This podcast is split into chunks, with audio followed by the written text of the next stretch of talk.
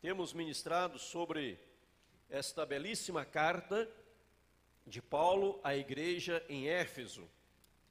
Paulo escreve esta carta com seis capítulos, riquíssimos da palavra do Senhor nosso Deus.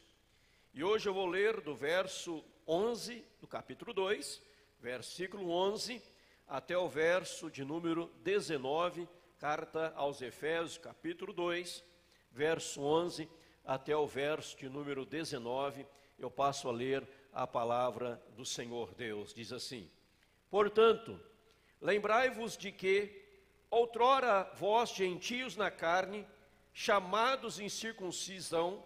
por aqueles que se institulam circuncisos na carne, por mãos humanas, naquele tempo estáveis sem Cristo, separados da comunidade de Israel, estranhos às alianças da